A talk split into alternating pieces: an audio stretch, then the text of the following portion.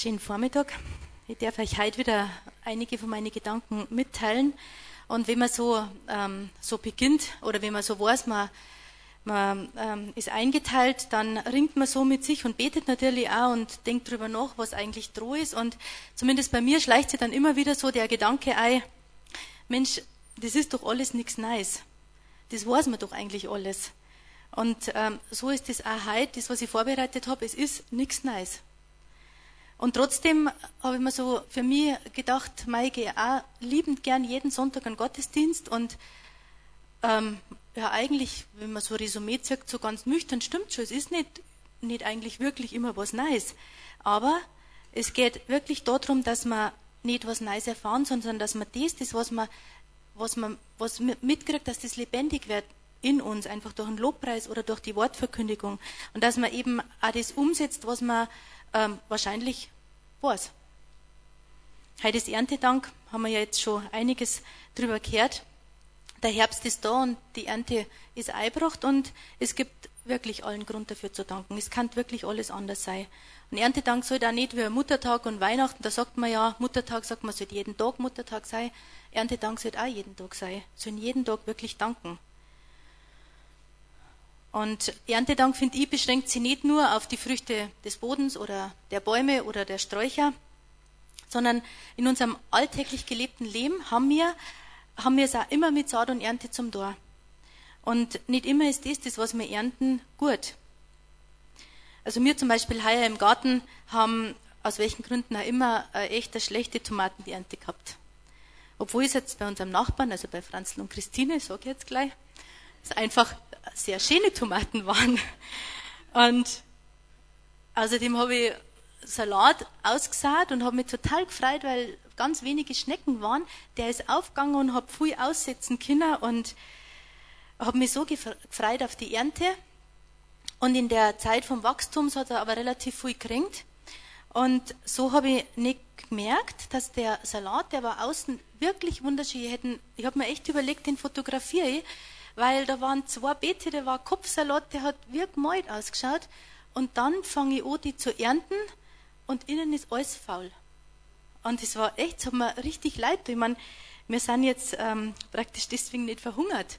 Aber man merkt einfach, es ist nicht so selbstverständlich, dass das ähm, praktisch alles passt. Ähm, viele Dinge spielen eine Rolle, die zu einer guten Ernte beitragen. Ich meine, der Franzl hat gesagt, ob man was halbherzig macht oder wie auch immer. In weltlichen Kreisen sagt man, dass man Glück braucht dabei.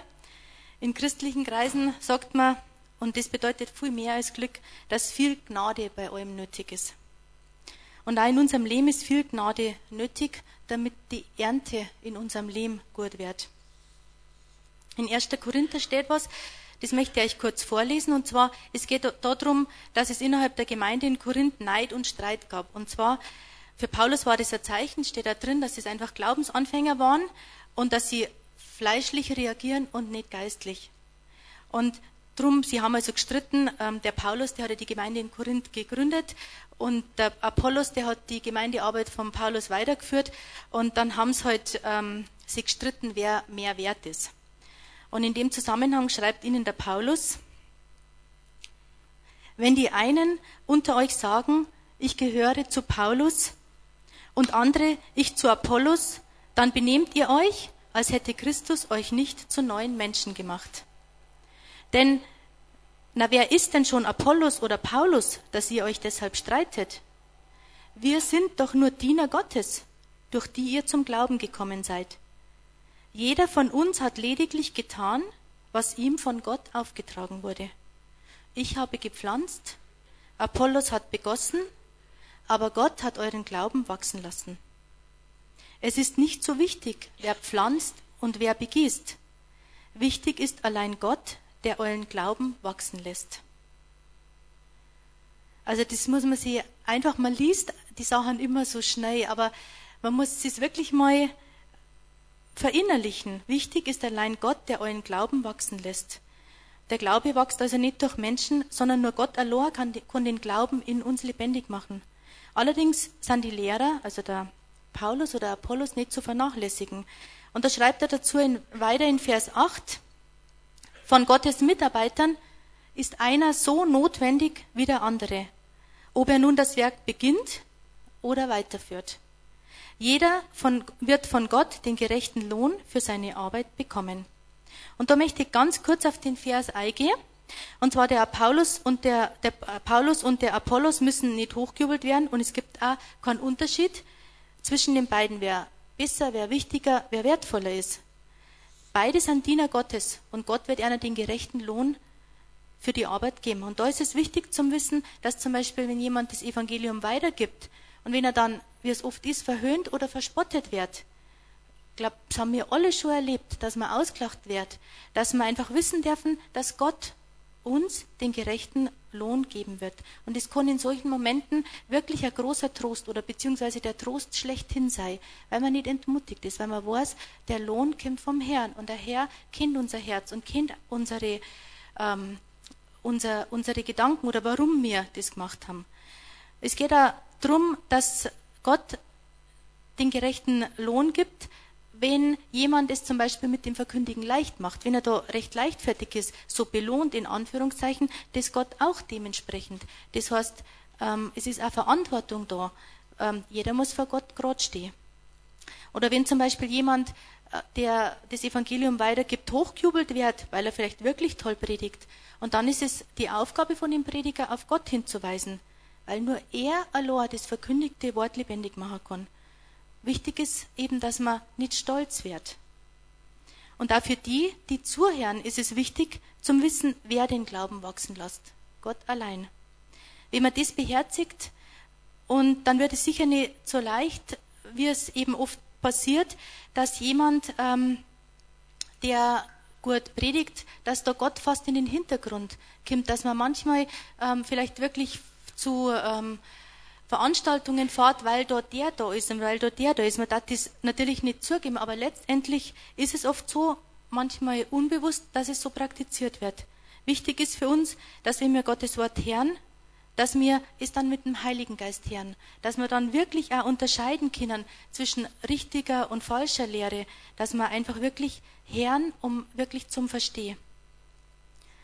Und wenn wir uns also heute bedanken, weil die Ernte so gut ausgefallen ist, weil es es nicht kagelt hat, also bei uns hat es nicht kagelt, wir kennen auch andere Jahre. Es, ähm, das Ungeziefer war, am Anfang waren Leis da, aber eben wie gesagt Schnecken fast gar nicht, jetzt in unserem Fall, was ich so gar nicht kenne.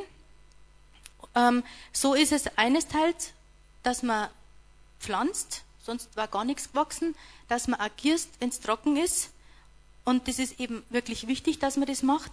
Aber für das Gelingen ist wirklich Gnade vonnöten.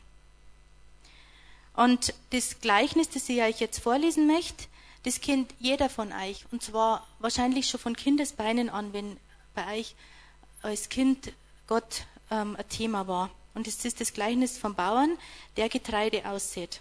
Das steht in Lukas 8. Als wieder einmal eine große Menschenmenge aus allen Städten zusammengekommen war, erzählte Jesus dieses Gleichnis. Ein Bauer säte Getreide aus. Dabei fielen ein paar Saatkörner auf den Weg. Sie wurden zertreten und von den Vögeln aufgepickt. Andere Körner fielen auf felsigen Boden. Sie gingen auf, aber weil es nicht feucht genug war, vertrockneten sie. Einige Körner fielen zwischen die Disteln, in denen die junge Saat bald erstickte. Die übrige Saat aber fiel auf fruchtbaren Boden. Das Getreide wuchs heran und brachte das Hundertfache der Aussaat als Ertrag. Hört genau auf das, was ich euch sage. Später fragten ihn seine Jünger, was er mit diesem Gleichnis sagen wollte.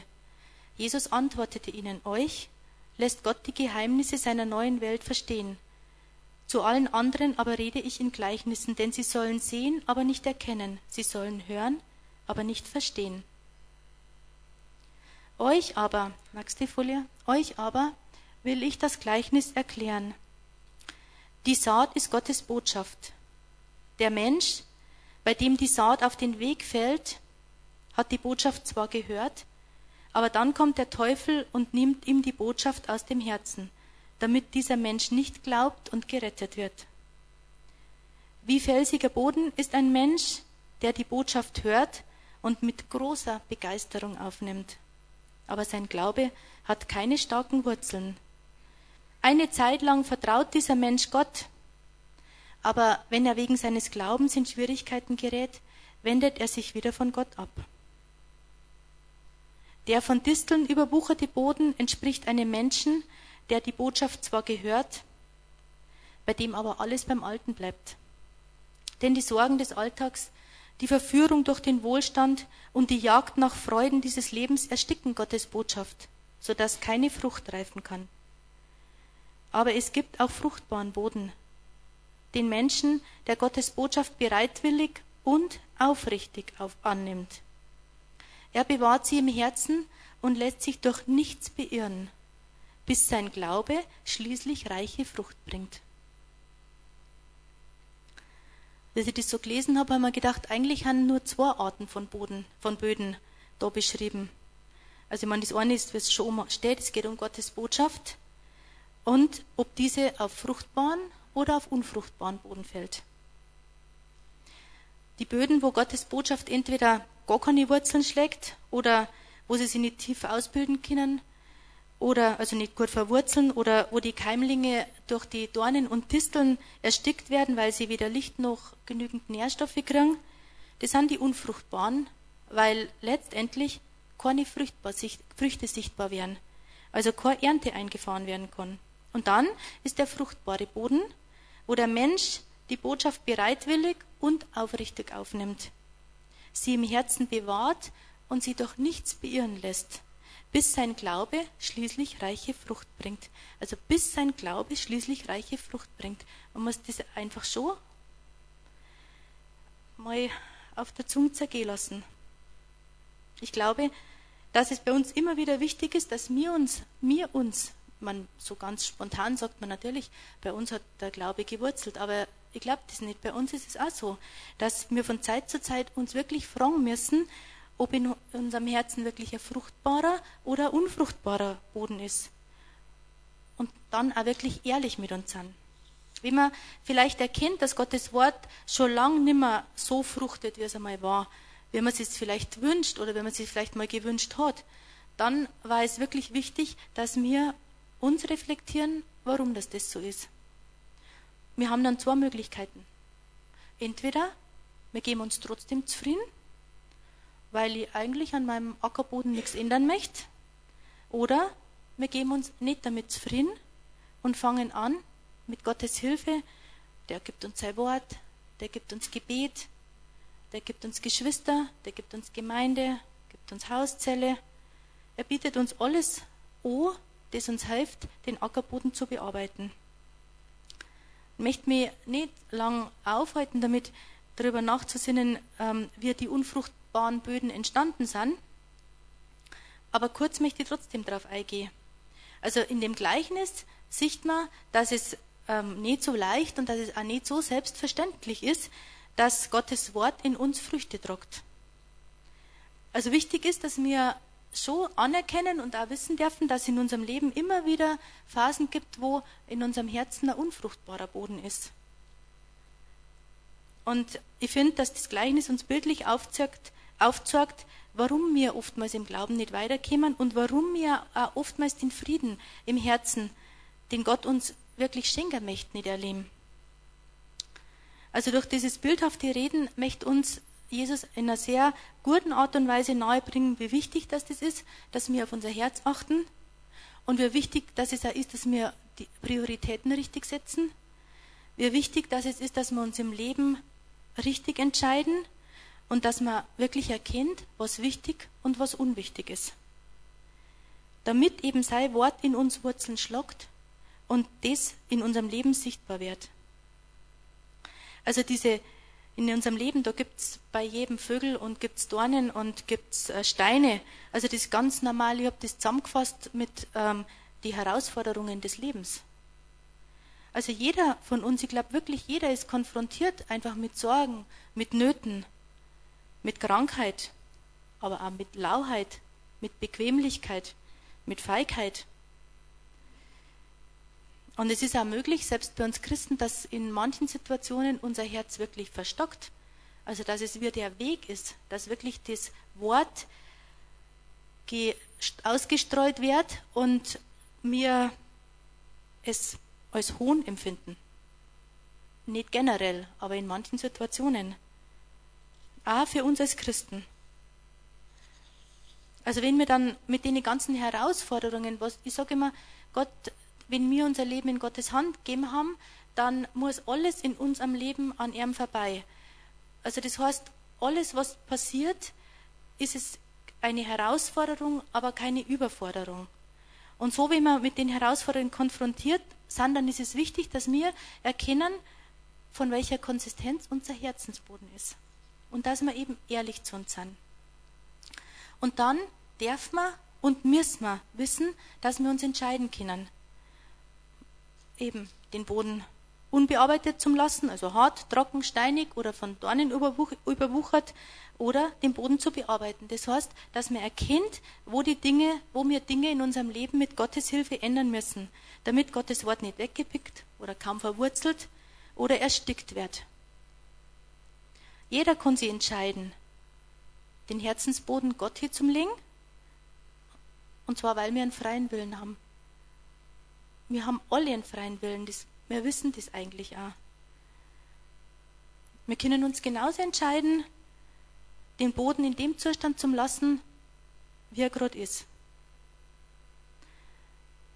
Leider ist es so, dass wir, wenn wir praktisch uns zum Beispiel entscheiden, den Boden zu lassen, wie er gerade ist, dass wir nicht dazu stehen, sondern dass einen Sündenbock suchen und dann dem die Schuld zu sprechen. So zum Handeln, ich kenne das von mir, das tut der Seele ganz gut. Wenn man irgendjemand hat, den man schuldig machen kann für mein Leid oder für meine Situation. Aber was ich gemerkt habe, es bringt mich in keinster Weise weiter. Ganz im Gegenteil, ich bleibe abhängig von zum Beispiel der Person oder von Situationen. Ganz früh im Glauben, wie ich vielleicht ein paar Jahre gläubig war, da habe ich echt erkannt, Herr, du bist stärker und ich probiere es gar nicht. Das war nicht so, dass ich immer schnell alles umsetzen habe können, aber ich habe es ihm hingelegt, Herr, dann wirke du das in mir. Und das war echt für mich ähm, einfach ein guter Weg, weil, weil, weil ich mir, ja, weil ich einfach vorwärts gekommen bin. Langsam, aber dennoch Stück für Stück. Und wenn es einmal wieder einen Rückschlag gegeben hat, hat dann war es nie so, dass ich nicht wieder ansetzen habe können. Wenn ich zum Beispiel die Ernte von, in unserem Garten von Heuer anschaue, da kann ich sagen, es hat gute, viele Gurken und viele Bohnen gegeben. Das war zum Beispiel letztes Jahr gar nicht so. Letztes Jahr war es mit den Bohnen echt eine Katastrophe und Gurken war, der Hans, der macht immer Mord, schaut total super aus, ein Gerüst und war fast gar nichts dran. Und Transfer gedacht, möchte damit sagen, dass es auch in unserem Leben manchmal Dinge gibt, für die wir nicht verantwortlich sind, weil ich, ich kann jetzt nicht sagen, dass ich jetzt im Garten so ganz voller Eifer bin, aus bestimmten Gründen, auch Zeitgründen. Ich mag ihn aber gern und der Hans ist gern im Garten, aber vielleicht sind wir etwas halbherzig. Aber das, sage ich mal, die Gurken und die Bohnen ist heuer nicht besser oder schlechter gegangen wie letztes Jahr. Von dem her. Also das heißt, das sind einfach manchmal Dinge, da ähm, sind wir nicht unbedingt verantwortlich dafür. Es gibt Dinge, Umstände oder Prägungen in unserem Leben, da wo wirklich andere an uns schuldig wären und wo wir in erster Linie nichts dafür können. Also das heißt, in unserem Leben sind wir nicht unbedingt immer schuld wie der Boden jetzt gerade ausschaut. Also unsere Aufgabe ist es aber, dass wir Gott, der der Gärten ist, an unser Herz lassen. Also an diesen Herzackerboden. Und das kann ich entscheiden. Und genau da beginnt meine Verantwortung. Also unser Glaube und auch unser Vertrauen ist angegriffen. Das sieht man einfach bei diesem Gleichnis. Und es ist real und das erleben wir ja immer. Und es ist auch normal und da kann man genügend in Gottes Wort drüber lesen. Und die Angriffe gefährden einfach unseren Glauben und das muss uns bewusst sein. Allerdings, was mir aufgefallen ist, das ist so, so steht es auch in dem Gleichnis, der Bauer, der sät reichlich. Also übertragen meine damit, dass Gott immer wieder auf uns zugeht und, und, und um uns wirbt. Also in dem Gleichnis steht in Vers 8, hört genau auf das, was ich euch sage. Oder in der Elberfelder Bibel heißt es, wer Ohren hat zu hören, der höre. Jesus, der fordert uns wirklich auf, über das Gleichnis noch zum Denken. Ich finde da gerade so Gleichnisse, die man schon so kennt, die, wenn man es liest, dann überflügt man es, wir kennen es ja. Aber man kennt es manchmal nicht wirklich. Man muss wirklich so ein Gleichnis studieren und einfach versuchen, was sagt es mir wirklich mit, mit Gottes Geist bitten, dass, man, dass, es, dass es einem aufgeschlüsselt wird, dass man es wirklich versteht und nicht nur flüchtig, sondern wirklich, dass man es wirklich im Gebet einfach aufnehmen kann und dass man was daraus lernen kann. Ihr kennt sicher die Stelle in Römer 7, 21, 24. Ich mache immer wieder dieselbe Erfahrung. Das, Philipp, magst du es hier? Ich mache die Folie 5. Ich mache immer wieder dieselbe Erfahrung. Das Gute will ich tun, aber ich tue das Böse. Ich wünsche mir nichts sehnlicher, als Gottes Gesetz zu erfüllen. Dennoch handle ich nach einem anderen Gesetz, das in mir wohnt. Dieses Gesetz kämpft gegen das, was ich innerlich als richtig erkannt habe, und macht mich zu seinem Gefangenen. Es ist das Gesetz der Sünde, das mein Handeln bestimmt. Ich unglückseliger Mensch, wer wird mich jemals aus dieser Gefangenschaft befreien? Gott sei Dank, durch unseren Herrn Jesus Christus bin ich bereits befreit. Das ist ganz, ganz lang her, da habe ich mir mit diesem, habe ich diesen Römer 7 gelesen, ich den das erste Mal gelesen habe. Das hat mich total begeistert, weil ich mir gedacht habe, ich liege gar nicht so verkehrt. Also wenn das da schon drin steht, diesen Zwiespalt, und manchmal schafft man es wirklich nicht, da tut es so gut, wenn man sein Fleisch regieren lässt. Und von dem her, und dann eben in diesem Vers 25, Gott sei Dank, durch unseren Herrn Jesus Christus bin ich bereits befreit. Und in dem Zwiespalt, wie man, wie man, ähm, wie man das einfach erlebt, dass man es nicht immer schafft, dass mir wirklich Gottes Gesetz erfüllt, sondern dass wirklich unser Fleischliches regiert, ähm, dann muss ich sagen, bin ich so dankbar worden, dass das in mir mit der Zeit immer lebendiger werden hat dürfen, dieses Gott sei Dank, durch unseren Herrn Jesus bin ich bereits befreit. Also wenn man das so liest, das ist für mich wieder so ähm, Schlüssel, ähm, so ein Schlüsselvers. Also als Christ kann ich mich entscheiden, wer oder was in mir regiert. Also es, es steht einfach so. Und wir kennen uns, es, es ist nicht so, dass mir, dass uns irgendjemand die Entscheidung abnimmt. Wir sind erwachsen, wir sind mündig, wir können uns wirklich entscheiden. Und wie entscheide ich? Möchte ich meiner Befriedigung Ehre geben oder möchte ich Gott die Ehre geben? Das ist zwar vielleicht ein bisschen einfach dargestellt, aber ehrlich gesagt, in den meisten Fällen geht es nur darum. Bediene ich meine Seele oder darf Gottes Geist in mir wirken? Und was für eine Gnade ist es, wenn wir einfach nicht uns selbst ausgesetzt sein müssen, sondern wenn wir wirklich erleben dürfen, dass wir über Bitten und Verstehen, dass sich da in uns etwas ändert, wenn wir Gottes Raum, Gottes Geist Raum gewähren. Ich selber habe diese Gnade wirklich so oft schon erleben dürfen. Es gab, hat Situationen in meinem Leben gegeben, da hätte ich aus meinem Fleisch wirklich ganz anders reagiert, so wie ich eigentlich reagieren darf, wenn ich mich nach Gott ausstrecke. Und ähm, es ist dann in so Situationen schon immer gut, wenn keiner um mich rum ist oder wenn ich vielleicht wirklich allein daheim bin. Und ich weiß aus eigener Erfahrung, dass das auch nicht leicht ist. Stolz, Unvergebenheit, Wut, Rachegedanken, Rechthaberei und vieles, vieles andere mehr stellt sie dem in den Weg. Minderwertigkeit auch. Aber ich habe erfahren, wenn ich es ehrlich meine, mit Gott mohren und dass die wirklich ihn um Eingreifen in der Situation bitte, dann habe ich unter dreimal wirklich sagen, erlebt, dass er immer gewirkt hat. Über Bitten und Verstehen. Es gab Situationen, da habe ich manchmal nimmer verstanden, was vorher in mir los war. weil einfach sein Friede gekommen ist über die Situation, weil Perspektive gekommen ist. Und so können wir, so und nur so können wir unseren, den unfruchtbaren Boden in unserem Herzen bearbeiten. Ganz egal, wie unser Leben ausschaut oder was dazu geführt hat oder was für eine Perspektiven ich habe. Bei Gott ist nichts unmöglich und das müssen wir uns wirklich immer vor Augen führen. Vielleicht erinnern Sie manche nur dran, Ende August, da habe ich mich, ähm, da habe ich auch ein bisschen meine Gedanken weitergeben dürfen und da habe ich mich intensiver mit Paulus auseinandergesetzt und zwar mit Paulus als Mensch. Und wichtig war mir, ähm, da wirklich herauszufinden, wie er mit seiner Vergangenheit umgegangen ist und zwar wie er aufgrund von den vielen Bedrängnissen trotzdem an Gott festgehalten, an Jesus festgehalten hat und dass er nicht ins Schwanken gekommen ist. Denn er hätte den Gedanken durchaus zulassen können, dass aufgrund von seiner Vergangenheit Gott ihn nicht segnen kann.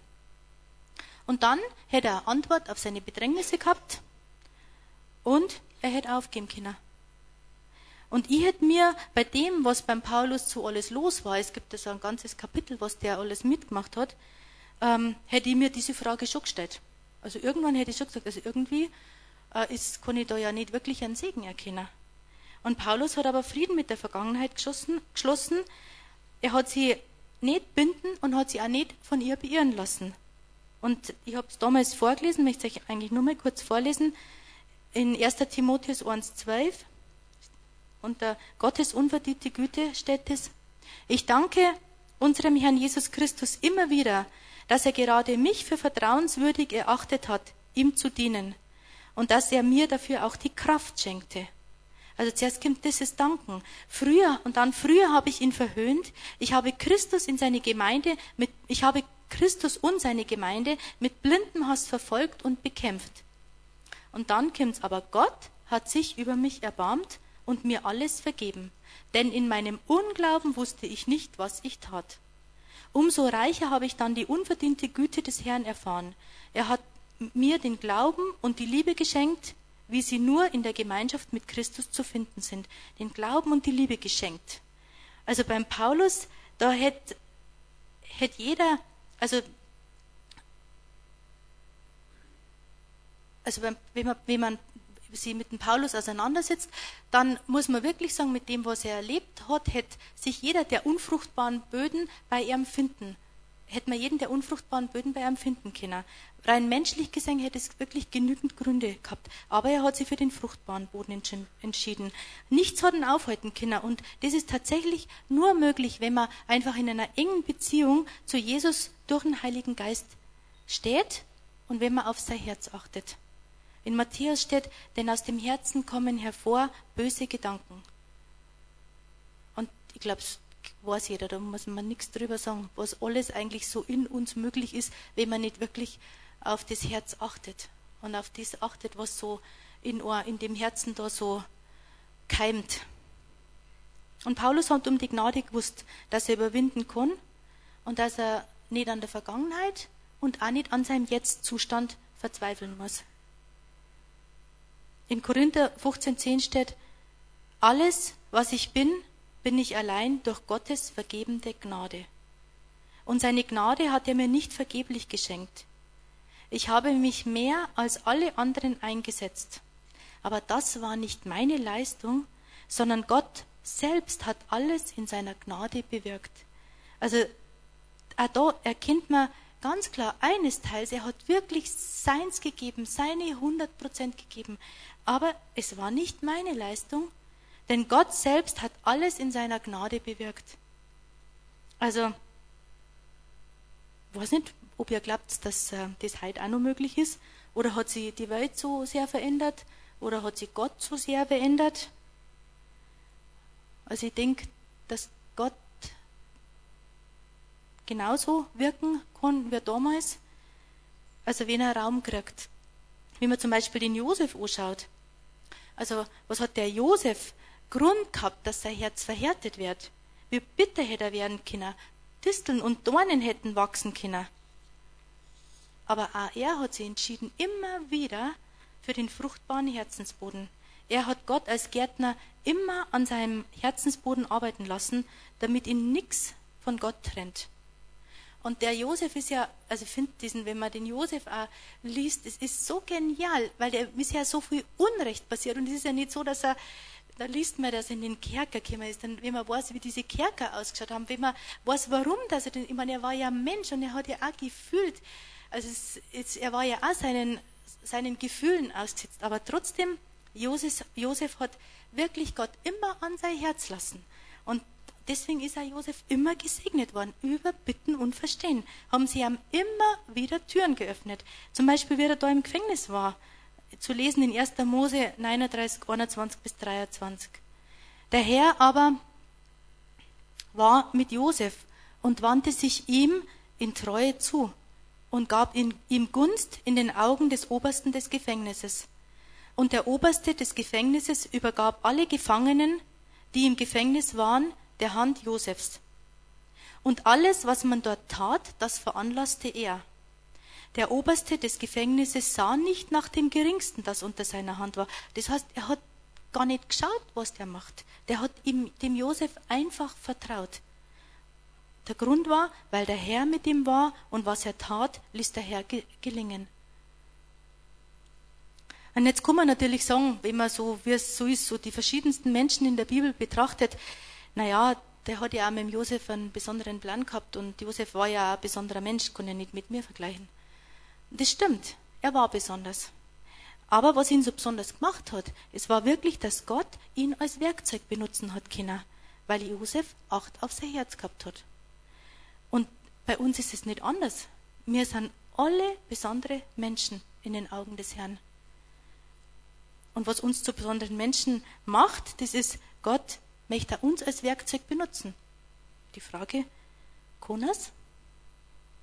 Noch eine Frage, wenn nicht, an was liegt's? Ein anderes Beispiel ist der David. Und beim David möchte ich ja nur auf Ohrstein eingehen, die mich immer wieder so begeistert, weil die einfach Davids Haltung gegenüber Gott sorgt. Also David hat nicht immer Acht auf seinen Herzensboden gehabt, aber er hat sie von Gott immer wieder berühren lassen. Und er ist umgekehrt. Und ihr wisst, dass David mit Bathseba, der Frau Urias, Ehebruch begonnen, begonnen hat. Und dann hat sie ein Kind von ihm erwartet und das Kind ist schwer krank geworden.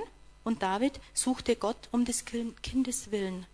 Er fastete lange und lag die Nacht über auf der Erde, und zwar viele Tage.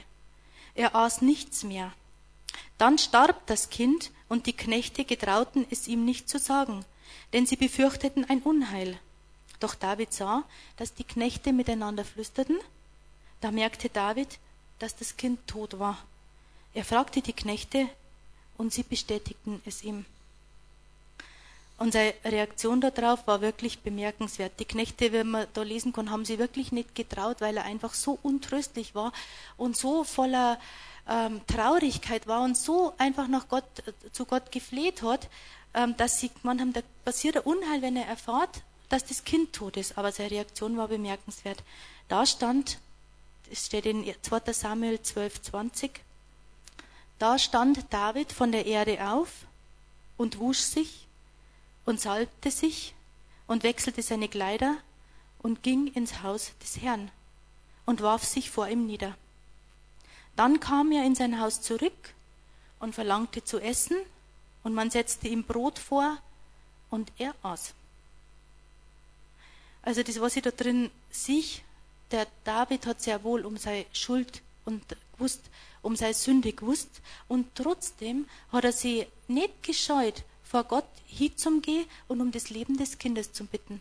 Das ist wirklich echte Demut. Also der ist wirklich weiß nicht recht, wie es mir da gegangen, wenn ich eigentlich genau weiß, es ist eigentlich, ähm, eigentlich geschieht es mir gerade recht, wenn ich so ganz bewusst, es war ja wirklich, wirklich schon schrecklich, was er gemacht hat. Und äh, wie er einfach da sie die Bathseba genommen hat. Und, aber er, er hat, er ist einfach, er hat einfach Gott so lieb gehabt, er hat gewusst, er kann einfach vor Gott gehen und kann um des Kindes willen, um das Leben bitten. Und Gott hat ihn dann aber nicht erhört. Und dann ist er nicht verbittert, sondern er hat das Schicksal einfach umgenommen. Und da habe ich mir echt, Punkt. Er hat das einfach gemacht, das steht so banal dort. Und dann haben wir gedacht, mei, also ich darf da vielleicht sagen, Herr, da hat durch das Kind nichts dafür können, zum Beispiel. Oder jetzt habe ich da doch schon so viel Gutes getan. Wenn er, das, wenn er dem Ohren fehltritt, musst du mich so bestrafen. Und so denke ich, gibt es wahrscheinlich viele Dinge, die wir einfach da am Herrn Healing hatten. Aber der David, der hat nicht gemurrt, sondern er hat gewusst, dass er für das Kind vor Gott sein Möglichstes getan hat und dass er sie jetzt aber trotzdem Gottes Willen unterordnen muss. Und ich finde, wenn man das so liest, da war keine Bitterkeit da und da war keine Anklage da. Er hat einfach darauf geachtet, dass sein Herzensacker immer wieder fruchtbar wurde. Und Gott hat die demütige Haltung belohnt mit der Geburt von seinem Sohn in Salomo. Also von seinem Sohn Salomo. Also man kann erkennen, dass Gott uns einfach immer wieder, dass sich Gott uns immer wieder zuneigt, wenn wir es zulassen. Und so dürfen wir ja wissen, dass wenn wir einfach Dinge falsch gemacht haben, ist es was Einfaches oder sind es wirklich schwierige Sachen, dass wir wirklich umkehren dürfen. Er neigt uns, er neigt sie uns immer wieder zu, wenn wir es wirklich ernst nehmen. Dann die Esther zum Beispiel. Die Esther war ein jüdisches Mädchen, das hat nach dem Tod ihrer Eltern beim, ist beim, nach dem Tod ihrer Eltern beim Vetter Mordechai aufgewachsen. Sie lebte in Susa, nachdem die Königin Vasti verstoßen wurde. Also das Buch Esther ist nicht lang, müsst ihr mal lesen. Das ist auch so interessant. Dann ist die Esther König, als Königin erwählt worden. Das war eine Prozedur, Prozedur über Jahre. Und man darf auch wissen, wenn sie nicht erwählt worden, war sie aber da auch nicht mehr rausgekommen. Und sie ist auch nicht gefragt worden, sondern sie ist ausgesucht worden. Also es war alles schon ganz schön knallig. Auf jeden Fall war es dann so, dass der Mordechai, also der Vetter von Esther, die der sie aufgezogen hat, der war Beamter vom, am Hofe des Königs. Und er hat sich geweigert, dem Hamann, der die höchste Stellung bei Xerxes hatte, Ehre zu erweisen. Und der Hamann war dann so über, erbost darüber, dass er das jüdische Volk umbringen lassen wollte. Und Esther ist auf göttliche Art und Weise zum Hoffnungsträger für das jüdische Volk geworden. Also dieses jüdische Volk ist gerettet worden, der Hamann endete am Galgen und Mordechai hat die beim König die, nach dem König die zweithöchste Stellung gekriegt. Und warum war das möglich? Weil Esther ihr Leben riskiert. Also sie hat ihre Bedürfnisse hinter sich lassen und hat sie, hat somit sich selbst und auch ihrem Volk Neid die Erfahrung geschenkt, dass Gott groß und dass Gott mächtig ist. Und dass sein Plan und seine Fürsorge durch nichts aufgehalten werden kann. Esther hätte sie weigern können. Also sie hätte ihr Leben nicht aufs Spiel setzen müssen. Sie hätte einfach sagen können, jetzt ist das erste Mal, dass es mir gut geht. Meine Eltern habe ich verloren, bin einfach ohne Heimat aufgewachsen. Wer weiß, was sie sonst noch alles entbehren hätte müssen. Auf jeden Fall hat sie ihr Leben aufs Spiel gesetzt. Und das, was dann auch noch ist, der Mordechai, der hat sie ja ganz schön unter Druck gesetzt. Der hat nämlich äh, zu ihr gesagt, ähm, wir, wir, er ihr praktisch, wie der, der Esther ausrichten hat lassen, dass ähm, also dass das jüdische Volk getötet werden soll, dass sie da gefälligst helfen sollen. Da sagt er zu ihr, glaub nur nicht, dass du als einzige Jüdin mit dem Leben davonkommst, nur weil du im Königspalast wohnst. Wenn du jetzt nichts unternimmst, wirst von, wird von anderswoher Hilfe für die Juden kommen, du aber und deine Familie, ihr werdet sterben. Vielleicht bist du gerade deshalb Königin geworden, um die Juden aus dieser Bedrohung zu retten. Also, man kann sagen, der ist wirklich das Messer auf die Brust gesetzt worden. Also es ist ihr gedroht worden, direkt schon. Und wir waren da eigentlich gleich fertig. Da hatten die sagen, was fällt dem den eigentlich ein? Da hatten die sagen, was erlaubt der sich eigentlich so über mich zu bestimmen? Bei Esther war es anders. Sie hat sich wirklich für das Volk und gegen ihr Leben entschieden. Sie hat verlangt, dass das Volk fastet und auch sie hat gefastet. Und danach hat sie gesagt, dann gehe ich zum König obwohl das wirklich ihr Todesurteil hätte sein können, weil also eine Königin war ohne Rechte und ohne Privileg. Und wenn sie nicht gerufen wird und selber zum König hingeht, dann ähm, konnte es sein, dass sie dann einfach auf der Stelle sterben muss. Es war ihr nicht erlaubt. Und so war es, hat einfach gewollt, dass gefastet wird und dann hat sie sich entschieden und hat gesagt, und wenn ich umkomme, so komme ich um. Gott ist mit Esther am Ziel und kann durch sie Gottes Volk äh, retten. Was war gewesen, wenn Gottes Wort bei ihr auf unfruchtbaren Boden gefallen war?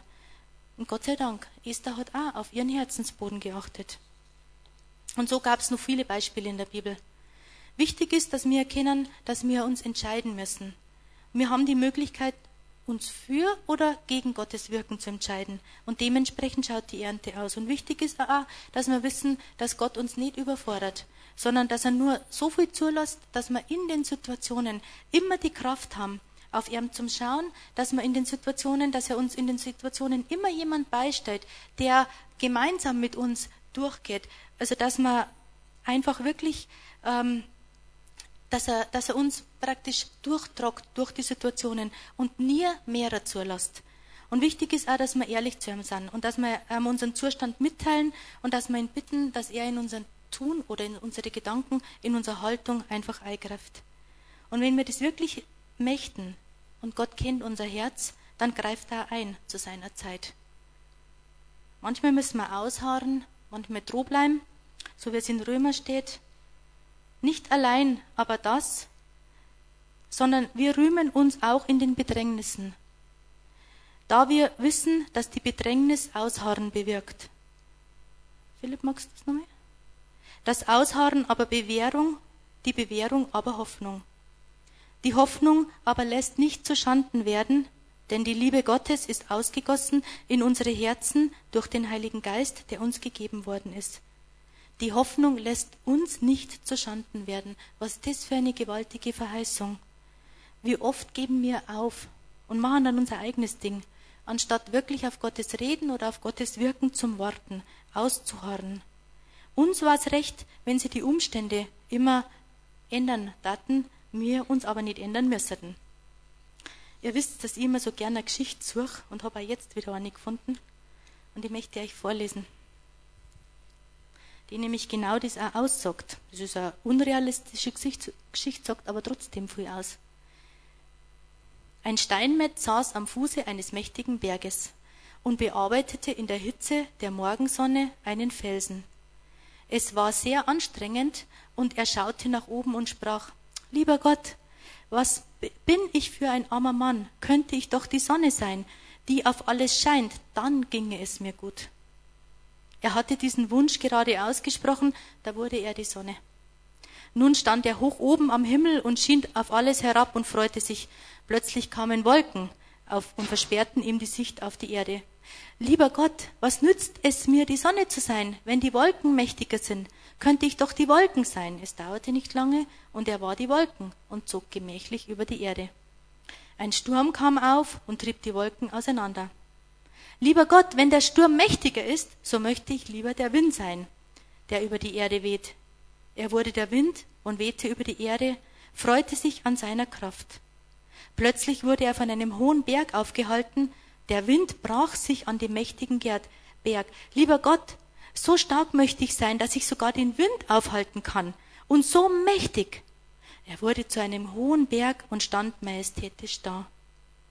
Auf einmal merkte er, wie unten an seinem Fuß jemand saß und hämmerte. Und? Was haben jetzt die ganzen Wünsche gebracht? Nix. Er hat sie im Kreise gedreht. Und so ist es auch bei uns oft. Wir drehen uns auch oft im Kreis und kommen nicht weiter. Und darum ist es wirklich gut, einfach zu den Umständen des Lebens Ja zum sagen, einfach um Gottes Hilfe und um Gottes Gnade zu bitten und nicht hängen bleiben an dem, dass der Herr doch dieses und jedes macht, jenes macht, weil nicht dazu wird in der Geschichte, dass man dann Sonne wird oder Wolken wird oder mächtiger Fels wird. Gott erhört unsere Wünsche einfach oft nicht und wir sind auch darüber verbittert oder verärgert. Aber er hört, er, er hört unsere Wünsche nicht, weil er weiß, dass sie uns nichts bringen und dass sie uns nicht weiterbringen. Und so ist es wichtig, dass wir wirklich Gott erlauben, dass er jeden Tag als Gärtner über den Ackerboden in unserem Herzen wacht. Also danke, so möchte man halt nicht nur sagen für die Ernte, die unser leibliches Wohl befriedigt, sondern wir dürfen einfach auch Danke sagen für die geistliche Ernte in unserem Leben, die wir einfahren dürfen, wenn wir Gott als Gärtner immer wieder an unser Herz lassen. Amen. Herr Jesus, ich möchte dir wirklich danken, Herr. Herr, dass du einfach das, was wir heute gehört haben, für mich persönlich und für uns alle auch, Herr, dass das du lebendig werden lässt, Herr. Einfach in, ja, in Heid und morgen, Herr, und überhaupt in unserem Glaubensleben, Herr. Herr, dass wir dir mehr und mehr einfach erlauben, in unserem Herzen zu wohnen, Herr, und drüber zu wachen, Herr. Herr Jesus, möchte dir einfach wirklich danken, Herr, dass wir einfach wirklich immer wieder zu dir gehen können, Herr. Auch wenn wir dir vielleicht in so manchen Dingen keinen Raum geben haben, Herr, wenn wir wirklich umkehren, Herr, wenn wir dir alles bringen, Herr, beginnst du wieder neu mit uns. Und das ist wirklich Gnade. Danke, Herr, dafür. Amen.